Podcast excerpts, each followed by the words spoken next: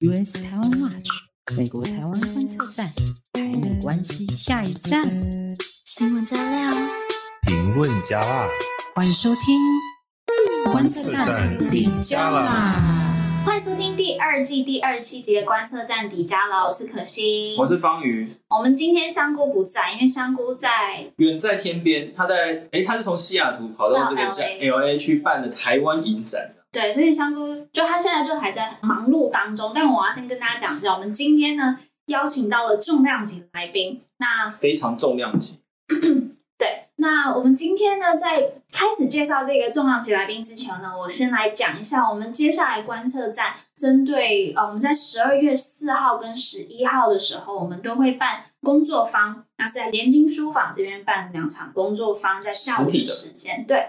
那呢，我们邀请到对话千层派，那他们是一个公民组织，然后来去呃跟我们讲，当我们要讨论一些公共议题的时候，我们要怎么去用健康的态度去跟我们身边的朋友去做这样子的对话。相关的这个报名资讯呢，我们会在我们的粉丝专业上面公开，那欢迎大家来报名。那今天这一集很特别。我们一样呢，也会有新闻，但是我们把新闻把它放到最后面，因为呢，我们有听到很多的听众朋友就讲到，我们前几集都有讲到莱猪这个公投或是美猪的议题，但我们好像都是从这个国际贸易，对，我们讲了蛮多的，对，但是都是从国际贸易啊、经贸发展去出发，但是大家最在意的这个食安，莱克多巴胺它本身的这个有没有毒啊这种问题，大家都还是很好奇。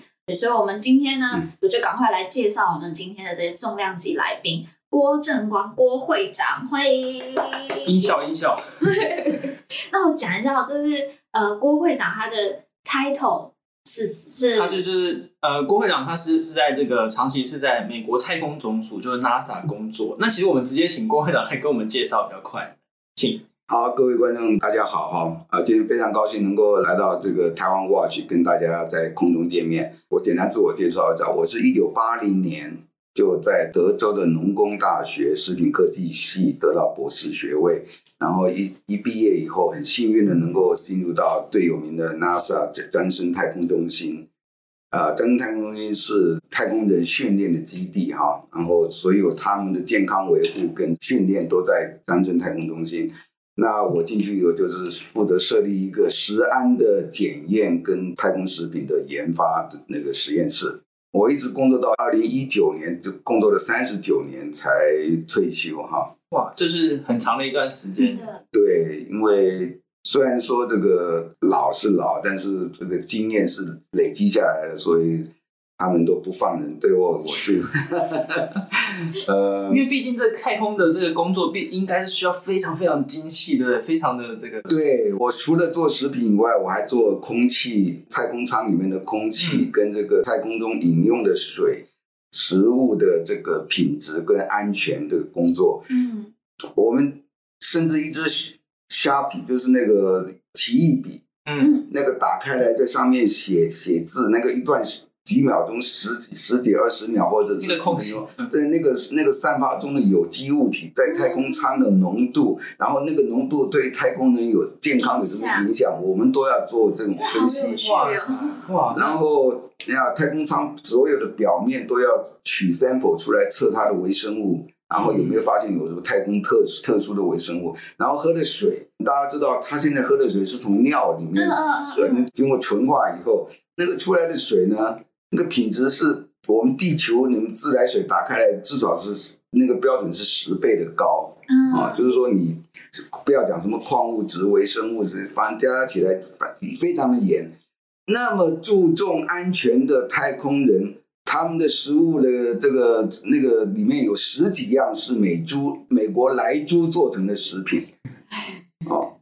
然后呢，我们有经过 evaluation 跟的 assess assess 哈，就是说出去做评估，说这个浓度，美国 FDA 通过的这个浓度呢，对太空人在太空中一年吃下来会不会有是任何健康？因为我们在太空中没有医生啊，任任何发生任何病啊，嗯，我们就没有办法解决。所以呢，我们一定要保证说，在太空中一年他吃这些东西都不会有问题。嗯，我们评估的结果，这个。美国的莱猪标准是五十个 ppb 啊，嗯，是台湾进口的五倍的浓度，但是呢，这种浓度我们评估结果对太空人的健康没有任何的影响，所以呢，我们现在连莱克多巴胺都根本不检验。太空食品里面，我们检验都根本不检验，就觉得它没有影响，因为没有影响，根本就不用 care，就是对了。也就是说呢，我们在太空中的这个所有的各项吃的啦、喝的啦、呼吸的啦，嗯、都应该是比我们地球上的标准还要更高很多。对，但是但是您刚才有提到说，就是这个莱克多巴胺根本就是不 care 啊，根本就觉得不是个问题，不是一个 health issue 了。OK OK，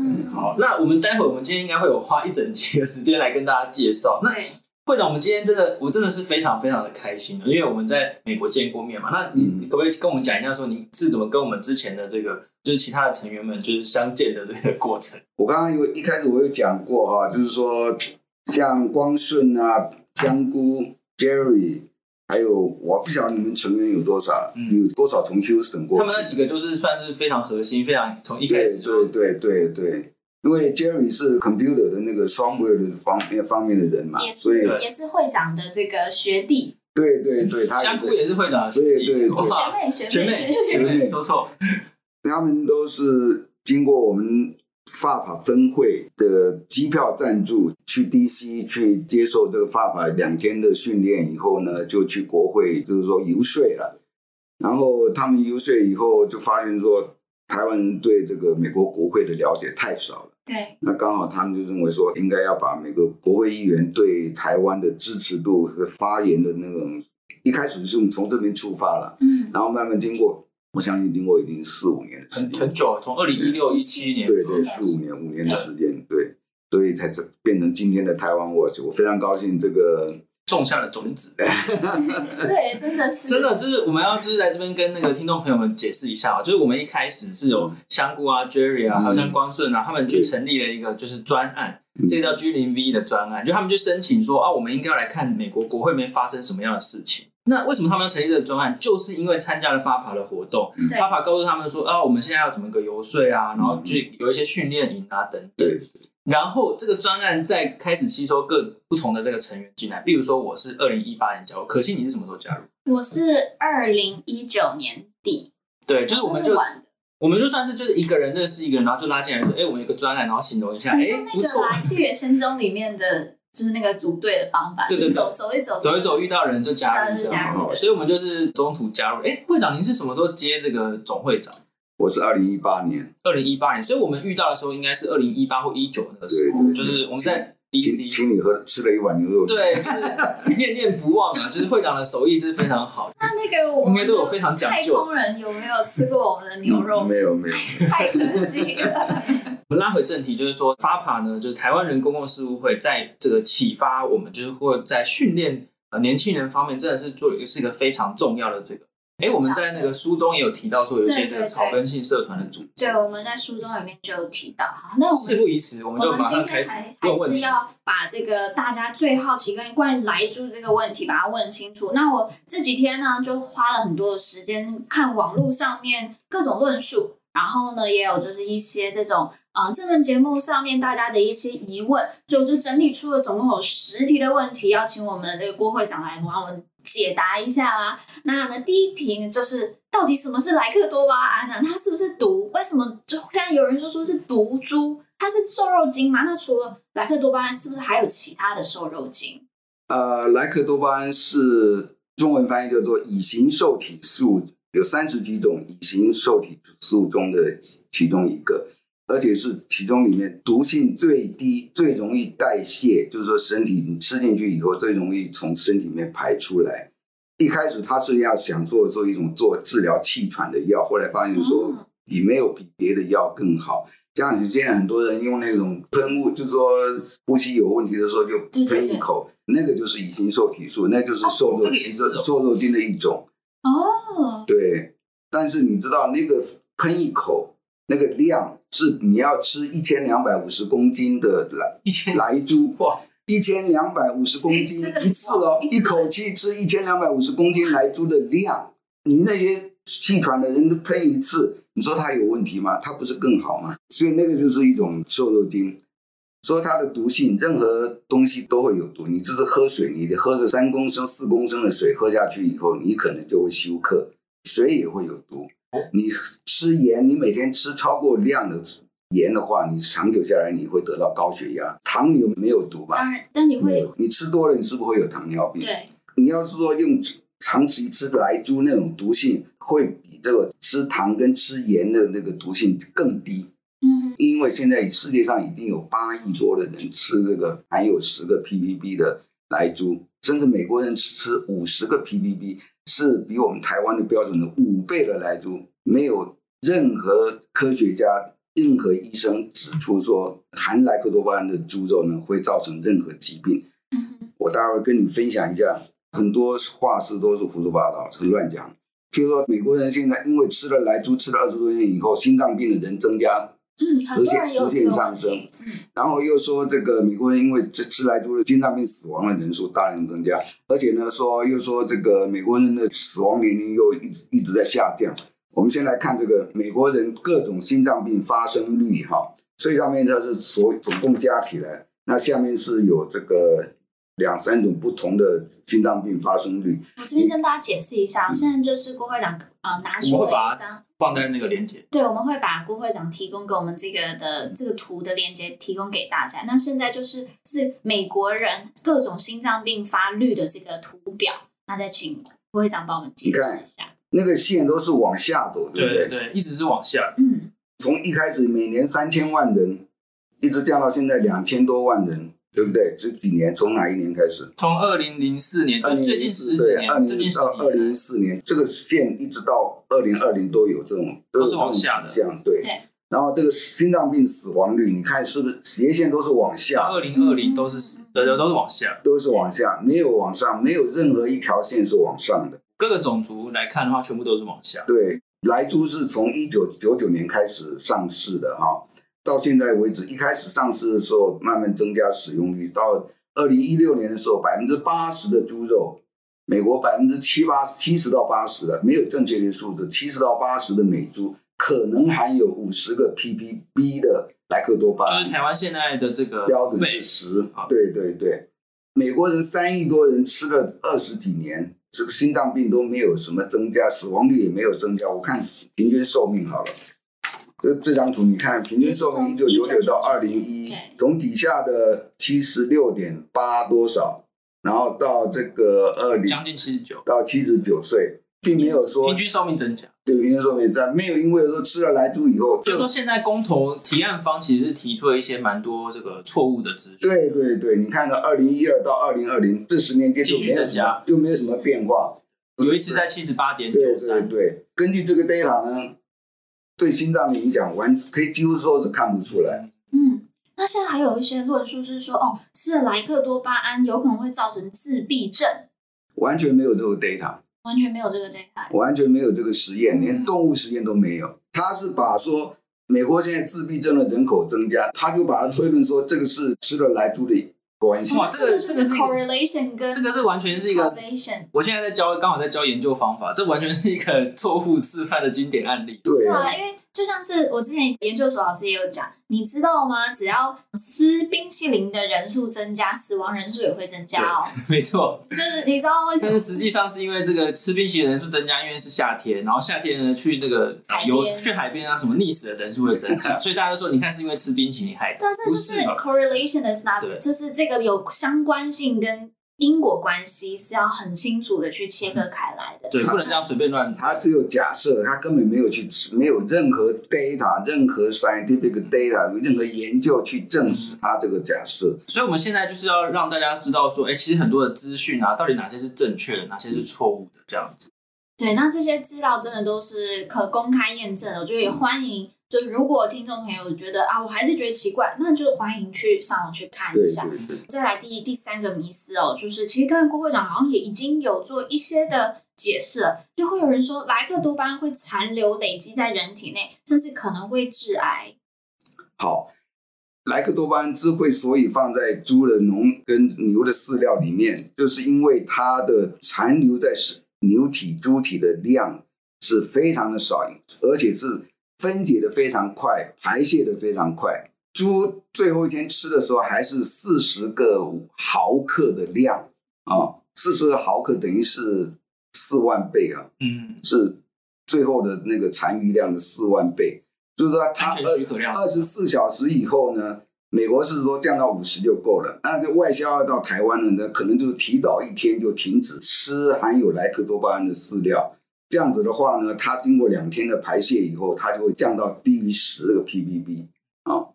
在人体上，我们 FDA 也要求这个饲料商呢做一个人体的试验。这个人体试验，它有五个人参加这个试验，每个人从五个毫克一直吃到四十个毫克。当然，我先讲一个概念哈，毫克英文叫做 ppm，啊，就叫 milligram，the milligram。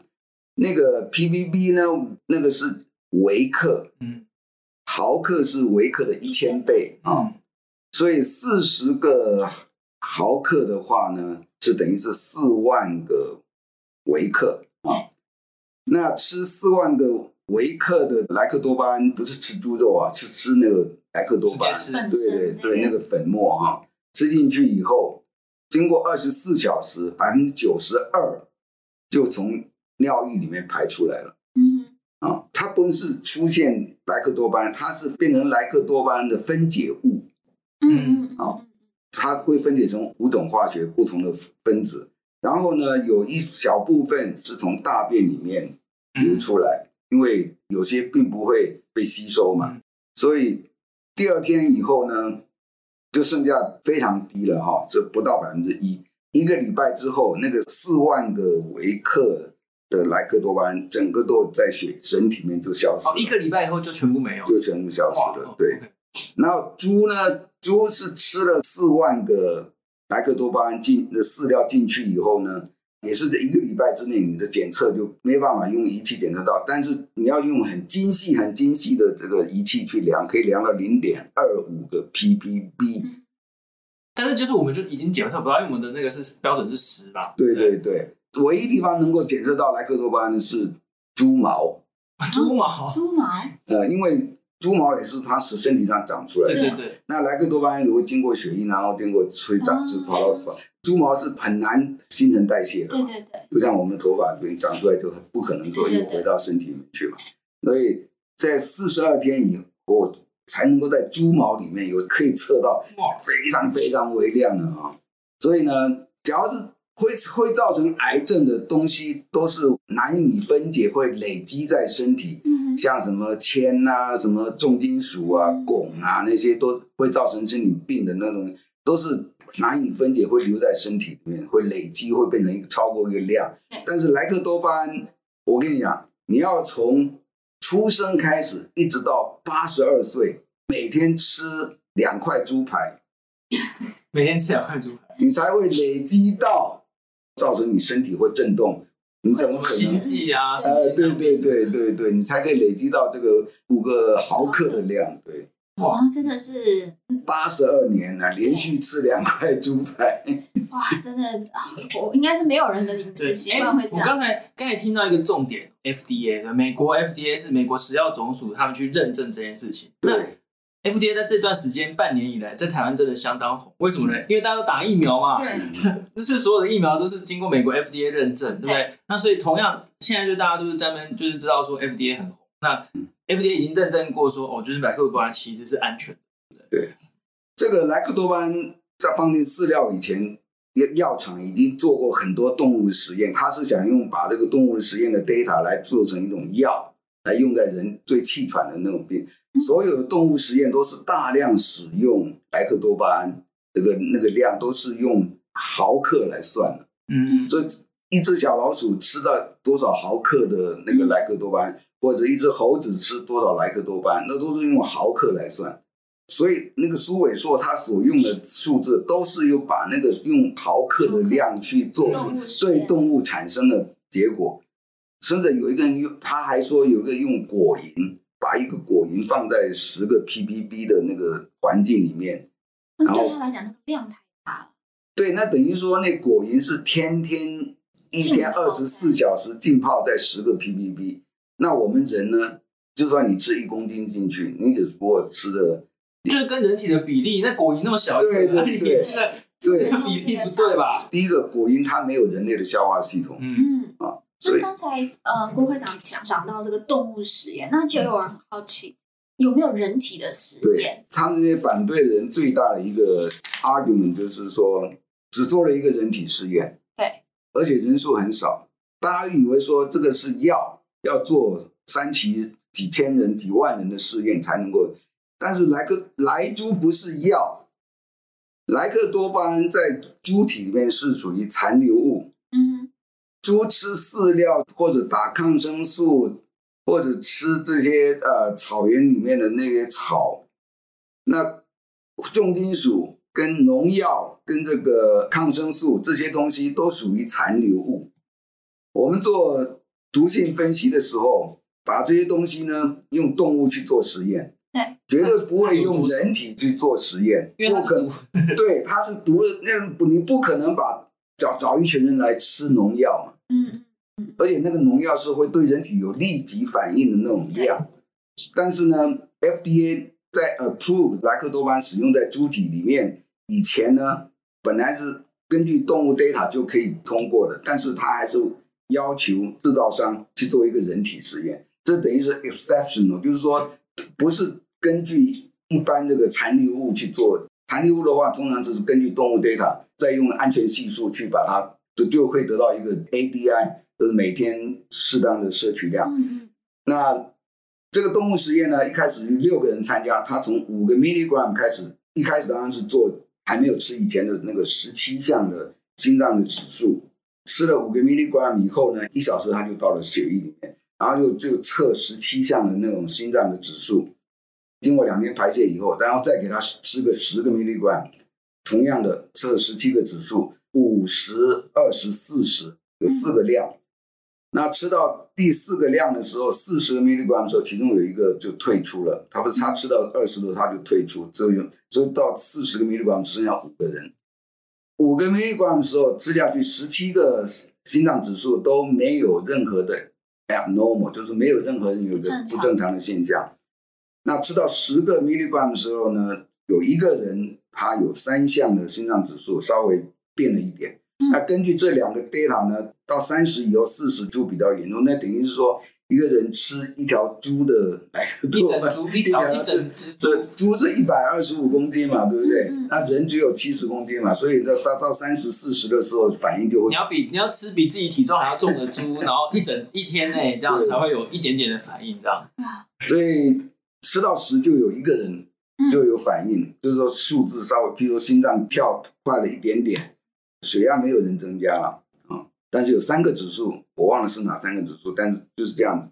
结果他们科学家就认为说，五个 milligram 才是一个说没有明显反应的安全量。嗯嗯，这样子的话，五个 milligram 等于是你要吃五百公斤的猪肉，十个 ppb 五百公斤的美猪。你才有达到五个，一天内吃五百公斤，哇塞，那是不是那等于是三条猪？这个是三条猪吃三顿，OK，就是不知道，应该是达不太到啦。然后，但是呢，这是正常人、健康的人的量，五百公斤。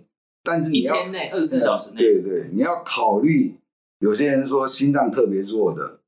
你要考虑这个什么孕妇不是吃奶，反正说心脏特别弱的，或者是呃代代谢有问题的，毒物科学家就根据这个 data，根据过去动物的 data，把它用一个五十的安全系数，嗯，就是说把这个没有明显健康影响的量呢，除以五十倍的安全系数，那本来是五百公斤嘛，那七十公斤的人，他把五个毫克就是五千个微克，对不对？五千除以他平均体重七十点五公斤，再除以五十的安全系数，嗯，得到一个叫做 ADI，ADI 是 Adequate Daily Intake，OK，啊啊，每日适当的摄取量，就是用不健康的人的，就是放低标准来看，对。对，把所有不健康的人都已经考虑进去，对，就是换句话说，他就是得到多少？得到一点三四，一点三四，把它四舍五入以后变成一。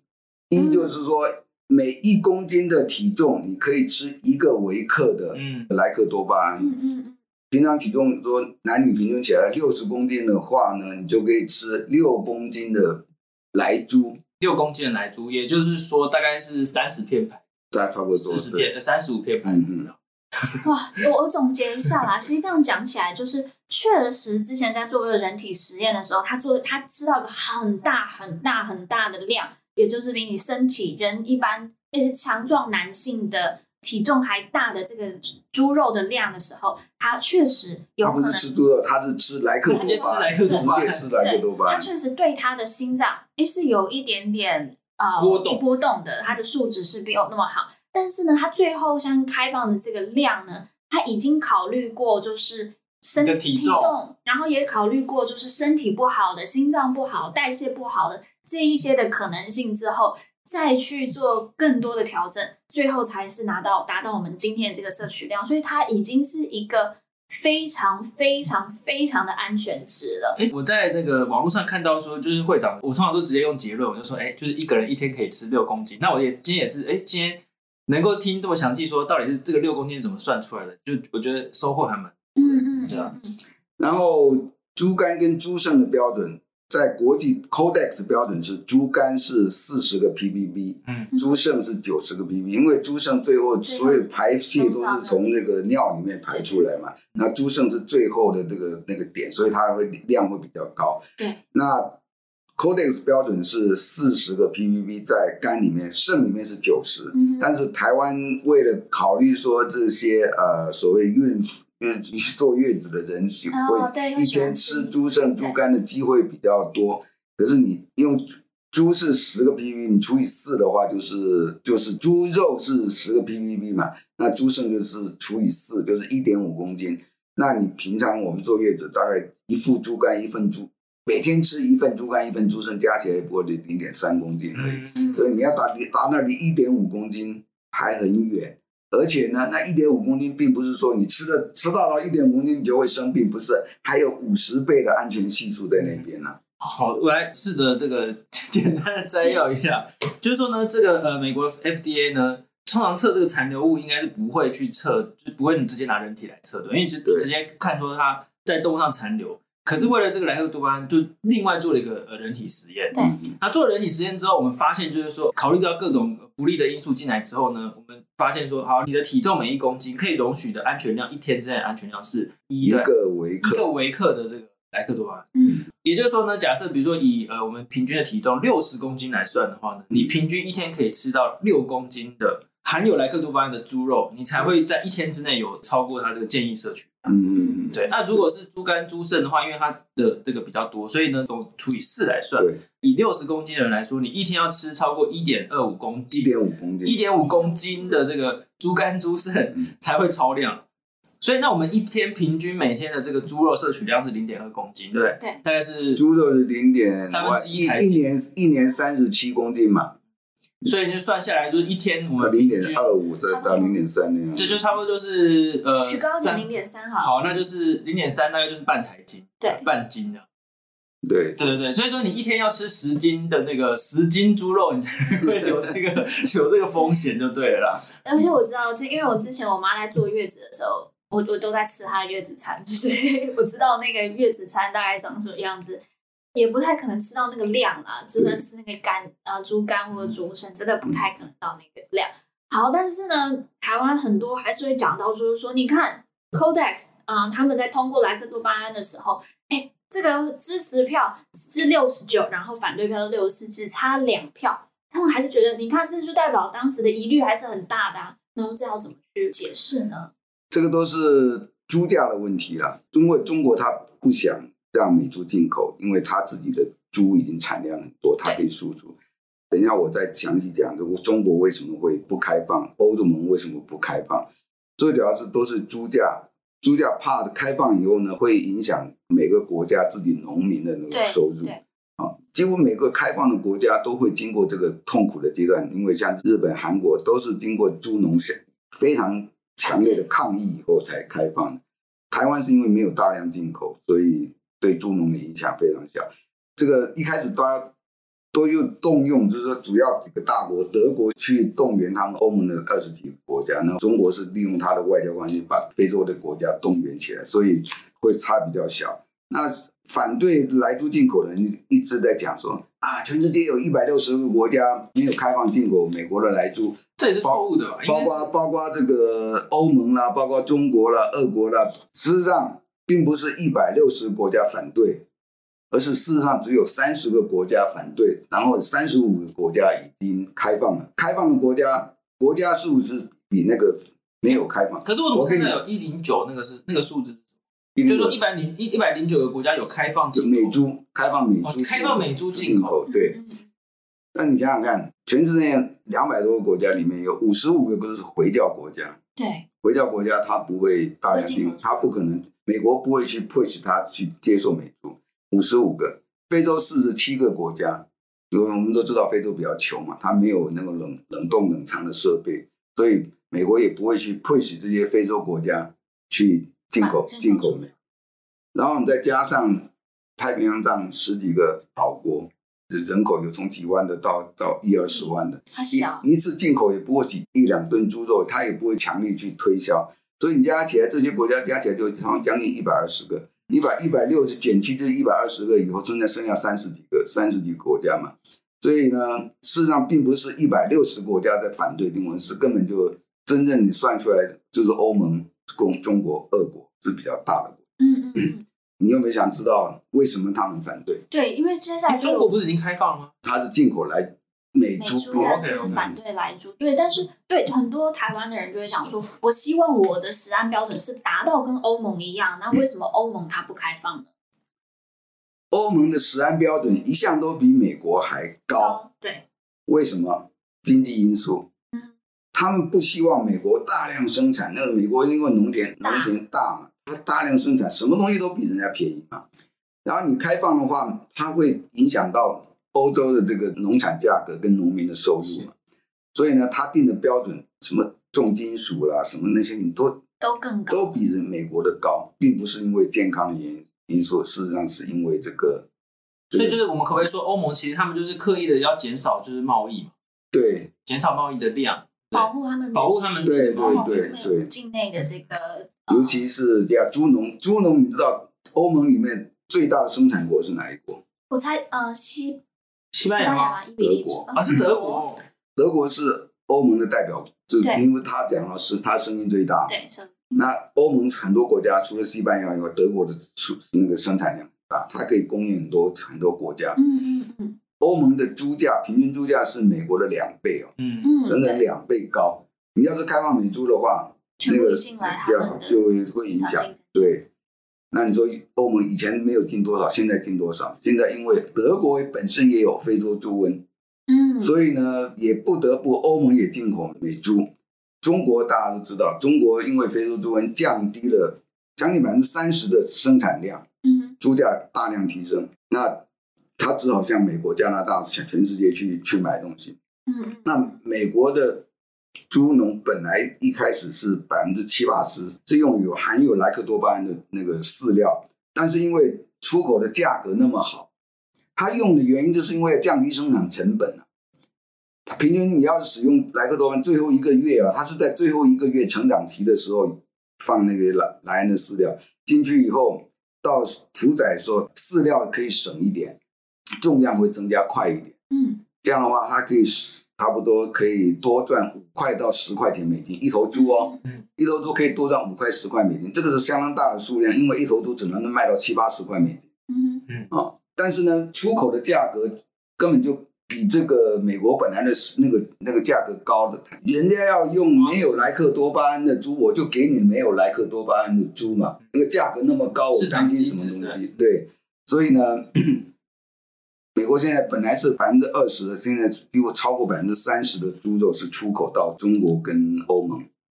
我我接下来想要再去问哦，因为现在我们知道了，就是说，其实这些其他国家他们有可能反对，是因为他们经济上面的一些考量，跟在健康上面的疑虑，其实关系并没有到这么大。嗯，中国另外还有还好几个因素啊。一开始美国用的莱克多巴胺以后，中国人。他也进口莱克多巴胺放在自他自己，他国家没有控制，他是私人养猪户去自己去放在饲料，因为他说看到那个贝塔不错，他就他但是他用的量没有控制，有一次，就上海还是哪个地方，有一一个晚上、两个晚上，突然就数千人有急性的心脏病，就心跳非常快，结果发现是他们吃的那个那个养猪户出出来的猪肉，发现说他那个养猪户大量使用非法的，不是莱克多巴胺，是更毒性更强，呃，用的量超过规定的量，更毒的量，所以会造成心悸很厉害。那为了防止不孝农民，呀，不孝农民乱用，因为他们一年产有一亿四千万头的猪啊，太多，那个人口太多，对，他养猪户太多太多，你很难去管，对，就干脆就说就限制这个使用，因为要是不当使用的话，会造成很多病症出来。然后第二个呢，二零零八年北京奥运，它不是产生了很多这个金牌选手嘛，他们尿液去检验结果。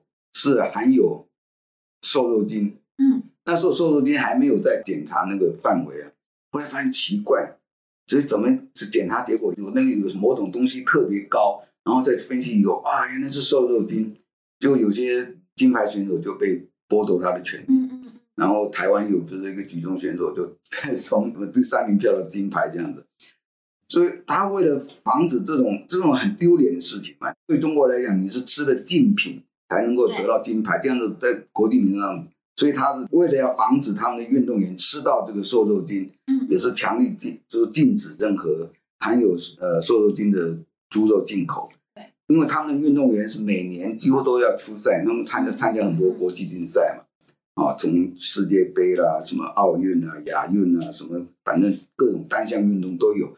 他为了防止这些运运动员吃到这个莱克多巴胺。他甚至要求运动员在出赛以前两礼拜要吃素啊。嗯，他因为他不敢确定说哪一个猪农有放，对不对？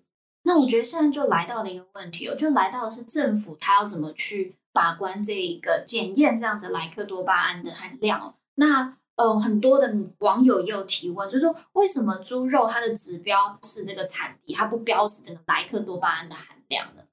还好，就是说台湾人大部分喜欢吃台湾猪了。台湾一年大概一年的消耗量大概是一百万吨嘛，哈，九十万吨是台呃台猪，六七万吨是加拿大进来的，美国进来大概平均是一万吨。嗯，所以他们的进口的批次不会说每天都有都有货进来，都是一一批一批进来。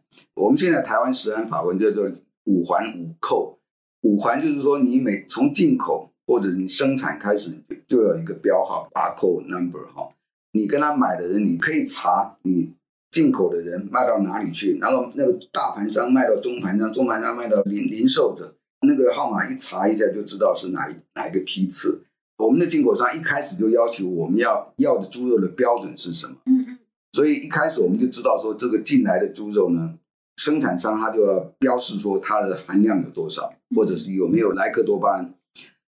对，那是第一关。第二关是海关进来以后，台湾食药署有在海关检验，每一批次进来都要取样，嗯然后去测量说有有有没有。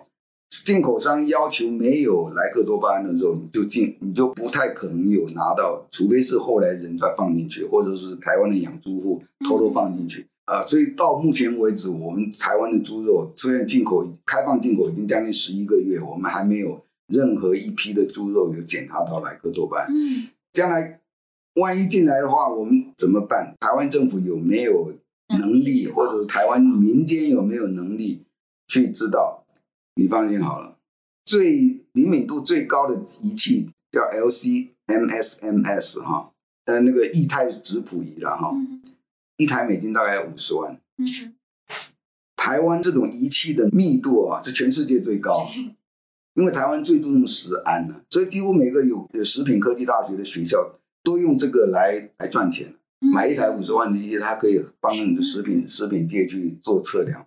所以台湾的密度特别高，而且台湾政府也是有的那种机器，很多人都有买这台机器。对对对，不买不行啊。所以从上到政府，下到民间，我们在测量上面能量都是很高，可以确保它不会超标就对了。对。嗯台湾绝对有那种能力哈，测出这个哪一哪一批猪肉有莱克多巴胺。这个这样讲我也就放心了。台湾这个就是大家其实就非常在乎啦，非常在乎食安。对，还有那个动力要去抓。然后你刚刚问说，为什么只标产地不标不标这个浓度？莱克多巴胺的量。量，你说怎么可能啊？我们普通食品里面那个营养成分表有没有？对。那个什么蛋白质多少？对对对。那个都有百分之二十的允许量哦。嗯。你知道吗？一条猪你从哪里去拿 sample？它的分布不是很均匀的。对对对。啊，那你要取到这个 sample，测出来是十个 ppb，我就盖个章是这这批的货全部十个 ppb。但但也不是啊。啊。但也不能这样子讲啊。对，我要是。取取 sample，我拿到那个 sample，就说啊，十二 pp 超标，二十 percent 超标，不是给骂死了？对，就是他在他在抽样上面会有他的困难。抽样困难，然后不同的仪器，总共有十四个方法可以测这个莱克多巴胺呢。最准确的是零点二五 ppb，零点二五，那最不准的是一百二十五。现在台湾各各县市政府用了所谓那种等于是试剂用的那种一个一个棉花棒这样子。刮一刮一刮，然后放在试剂里面，哦，零点出，零点出，那是一百二十五 ppb 都零点出啊，对不对？它最低单位根本测不到，说我们现在规定的最低单位，就仪器仪器能测到的东西测不到的。你看你用什么方法，所以你用不同的方法，你会得到不同的数字。嗯，而且呢，在那种十 ppb 那么低的量里面，我们都允许百分之四十的误差。嗯，百分之四十，还蛮宽的。因为这分析不是因为困难，然后 sample 先取样跟化学师，然后仪器操作，那个不是每个化学师都那个程度都一样嘛？你问到每个仪器你是不是有那个准确度？反正很多因素影响这个测量的量，所以你不能说我测了我上面贴九个 ppb，结果一个实验室测了十五 ppb，谁谁知道哪一个才是哪一个对？所以你不可能每一包猪肉上面都给你写。很会造成很大很大的困扰。测就是对对对，它在测量上面就是人力，然后包括这个测量的方式都是一个你讲讲费用就好了。对，美国测量一个测量一个莱克多巴胺含量六百七十五块美金。好，台湾便宜一点两百块，好不好？嗯嗯。也要是测量一个 sample，你要做多少 sample，你才能够确定说我这每一盒都。所以说是没有必要，而且是。完全浪费人力物力的的一种做法，对，那个数字是不能保证的。哦、对对，那那再来哦，我觉得也是目前最大的论述，就是我可不可以，我只反莱猪，但我不反美猪？就我也想要跟美国有很好的关系啊，那我只反莱猪。莱猪是不是美国生产的？是啊，所以你反莱猪等于是反美猪，因为莱猪只是台美贸易协定或者自由贸易协定，只是一个非常非常小的一个东西。美国人讲谈判是讲 principle，嗯，没错，原则原则问题。你连这么小的东西，美猪的交易额哈、哦、是占台美贸易额的零点零三 percent，因为总共不到一亿美金嘛。嗯、那台美贸易之间将近将近四五百亿美金。对啊，然后他美国人说，连你那么小的东西，你都都要跟我这样子 bargain bargain。那将来我要进口美国汽车到台湾，嗯嗯，我的会比比现在便宜百分之三十。你们台湾的汽汽车制造商是不是会用公投的方式，嗯，来影响？哎，这说，哎，这说不定真的有可能，真的有可能哎。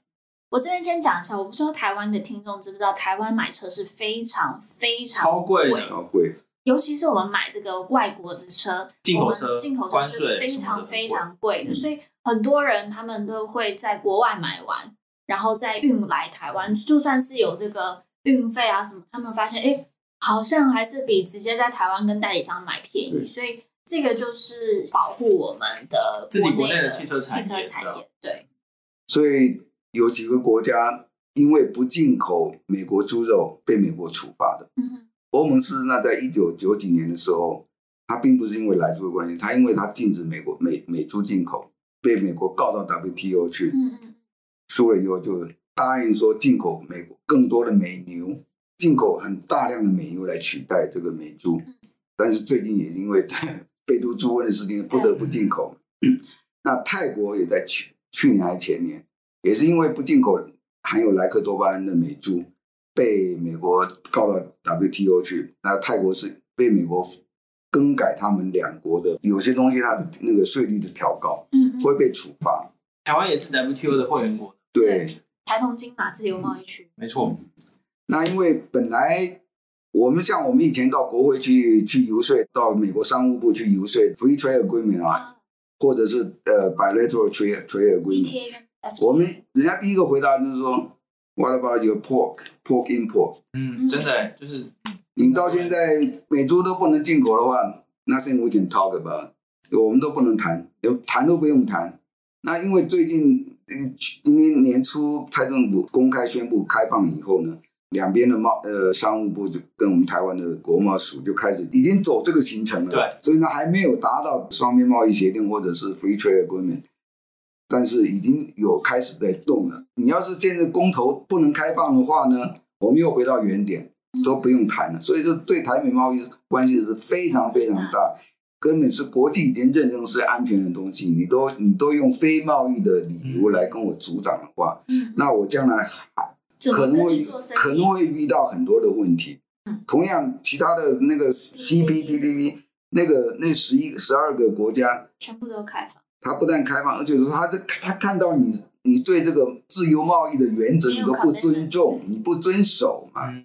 已经成已经开放了，你又用公投来来阻挡，说不行。那以后遇到同样情境的话，你我怎么样相信你这个国家？我觉得这又回到我们之前一直在讲，就是台湾，我们想要进入到这一些国际的贸易组织里面，但是我们都没有展现出该有的诚意。没有展现出哦，我了解你的原则，而且我尊重你的原则，而是不断的出，有点像出尔反尔。那他们看到这样子的人，那我怎么敢跟你做生意啊？对，台湾主要的经济命脉是靠贸易哦，百分之八十的经济是靠贸易。我们现在台湾是唯一在亚洲里面没有参加任何一个贸易联盟的一个一个国家，所以我们都比韩国、比日本、比东南亚这国家都付的很很高的，至少是。五到十五趴的税金，但是这这些出口商呢，赚的毛利就是五趴到十趴而已。你为了这个五趴到十五趴关税哈，使他们的成本就比人家高很多，你根本没有竞争力。你要为了一个小小一个莱猪，你把台湾的经济命脉完全就给斩断。I don't know what to say to you。我们今天真的非常开心，可以邀请到郭会长，他真的是从。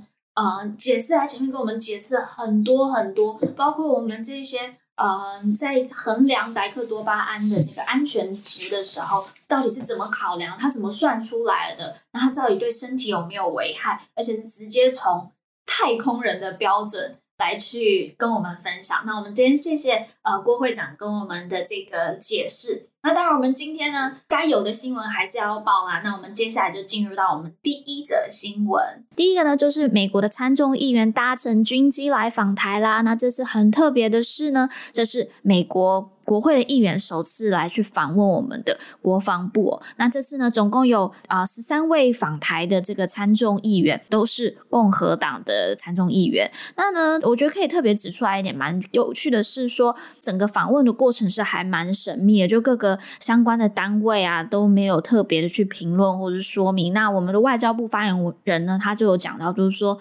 这次呢是经过台美双方的协调结果，他们尊重整个访宾的意愿。那他他们到底整个过程中，他们相关资讯会适时的对外说明。那目前我们得到的资讯其实是比较有限的，跟之前啊、部分的参众议员来台还会去大道城啊喝茶或者什么一些参访的这种行程，然后公开的行程比较不太一样。虽然他们还是搭乘军机啊，还是蛮呃显眼的这样直接过来，但是。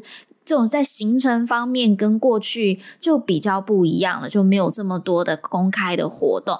那我们观测站的推测呢，是说他们应该是有比较特别的一些任务啦，或者是专门的议题要来跟台湾方面去做讨论。那目前呢，就是呃，可能看起来是跟这个国防安全去做一些交流的。那确实，我们也看到他们有去拜会国防部，去听这个共军威慑台海简报。根据外媒指出呢，这是史上首次美国国会议员前来台湾拜会这个国防部哦。有可能是因为这个的关系啦，所以我们目前听到相关的这个议程或是整个访问的细部内容，我们并不了解。但我们还是要再强调一次哦，我们认为光是公开的过来台湾，我们觉得这个就是台美关系一个正常化的一个一环。还记得在今年六月，就是我们有民主党的议员、国会议员他们来台湾，呃，去捐赠我们疫苗。那现在这次变成共和党的议员来台湾。都是公开的活动，那这已经是今年第二次了。那我们希望未来也会有更多的访团以这样的方式来访。呃，因为过去一年因为疫情很严重，这种访问的交流机会其实是没有了。那我们希望看大家慢慢恢复状态。呃，上周有一批欧洲议员来台嘛，那我们希望有更多更多这样子的机会可以看到。好，那我们就进入到我们的第二则新闻。第二则新闻呢，就是最近大家一直在讨论这个拜习会哦，就是美国媒体有提到，十一月十五号的时候，拜登跟习近平他们应该会举办一个线上的这个拜习会。但是我们之前 podcast 有提到，就是说他们美国一直有尝试想要跟中国去进行一些对谈，但似乎啊、呃、没有看到太多的回复，一直没有这样的机会。那现在。可以了，那我个人呢的预测推测啦，应该是因为习近平就是现在的六中全会结束了嘛，那这个六中全会对他来讲很重要，就是确立他的历史定位。那过去他可能需要用一些比较强硬的方式去去证明他真的是一个很强悍、一个可以领导整个国家的这个领导人，但他现在这个历史定位已经完全确立了，那有可能就没有这么。必要再去释出这样很强硬的态度，那我们可以看到呢，中国他们也确实有递出一些橄榄枝向美国。上周在华府的一个智库论坛当中呢，中国驻美国的这大使秦刚他就阅读习近平的信，他里面就有提到，他要推动中美关系重回到这个健康稳定发展的正确轨道。嗯，接下来会有这个拜习会出来，那有可能大家会。有一点担心说，啊，这样子美中关系是不是要变好啊？那台美关系是不是要变糟？我觉得这边要跟大家讲两件事情哦。第一个就是美国绝对会以他的国家利益为目标。那呃，美中关系如果持续的恶化，其实不利于他们的国家目标的。就像是我觉得可以引述一下。白宫的这个副新闻秘书，他有针对这次拜习会，他就说，这个是美国持续负责任的管理国家竞争的一部分。就是说，他对美国而言，如果呢中美关系不断的去恶化，这个只会对他们的国家安全增加更多的不安定跟不确定性。所以他们绝对是有这个动机跟这个诱因去控制整个中美竞争，不要让它变得一发不可收拾，没有办法去控制。那我想，这对美国来讲，绝对是。它的主要的目标啦，任何国家都要以追求他自己的呃自我利益为主嘛。那第二点呢，我觉得大家需要知道的是，美中关系确实会影响台美关系，但是呢，美中关系的升温不代表台美关系就会降温。我们可以看到，从刚才提到这个美国的联邦参众议员来台访问，我想这个就是很明确的显示说，台美关系正在朝一个正常化的去发展。那这是非常重要的。我觉得我们更要去看的是，台美关系有没有继续继续的去推动，继续的往前走。OK，那呃，这个是我们自己的看法啦。那到底这个次这次的这个拜习会有什么样子的对美中关系有什么样子的影响呢？让我们引述一下整个 political 的这个预测哦。那他们认为呢，在焦点议题上面，例如说台湾、新疆跟香港议题上面，美中应该不会取得什么样子大的突破啦。但这次呢，很可能就会就一系列的问题提出一些解决的方法。譬如说呢，他们有可能会去提到要怎么去放宽美中之间的签证限制，然后呢，去建立一个双边核武器的一个对话的架构。那呢，也可能会要去谈要怎么去解决他们之间的贸易的框架啦。那我个人会认为呢，虽然现在很多的报道会说啊，这场拜习会是美中和解。但我觉得“和解”这个字不太好，我觉得缓和可能会是比较好。前阵子啊、美国有做这个 AUKUS，中国也不断在派军机扰台，这都让美中之间这个紧张关系不断升温。所以我觉得这次的拜习会或许会真的让美中的关系缓和。嗯、但是呢，有没有到和解？到底会有哪些议题真的被丢出来？我觉得我们还是要看，等到拜习会结束，我们才会知道。好了，虽然就说只是快速的帮大家整理，但好像也讲了蛮久的。那以上就是今天帮大家准备的两个重要的新闻。我们其实还有很多想要跟大家分享啦，但因为今天是美猪特辑，我们也很开心可以邀请到我们的郭会长来跟我们做。更进一步的这个食安上面的这个科学上面的这个解释，再次感谢我们的郭正光会长，那也谢谢大家听到这么久，那我们就下礼拜再见啦。本集内容要感谢我们的剪接师令桑的协助，谢谢大家，拜拜，拜拜。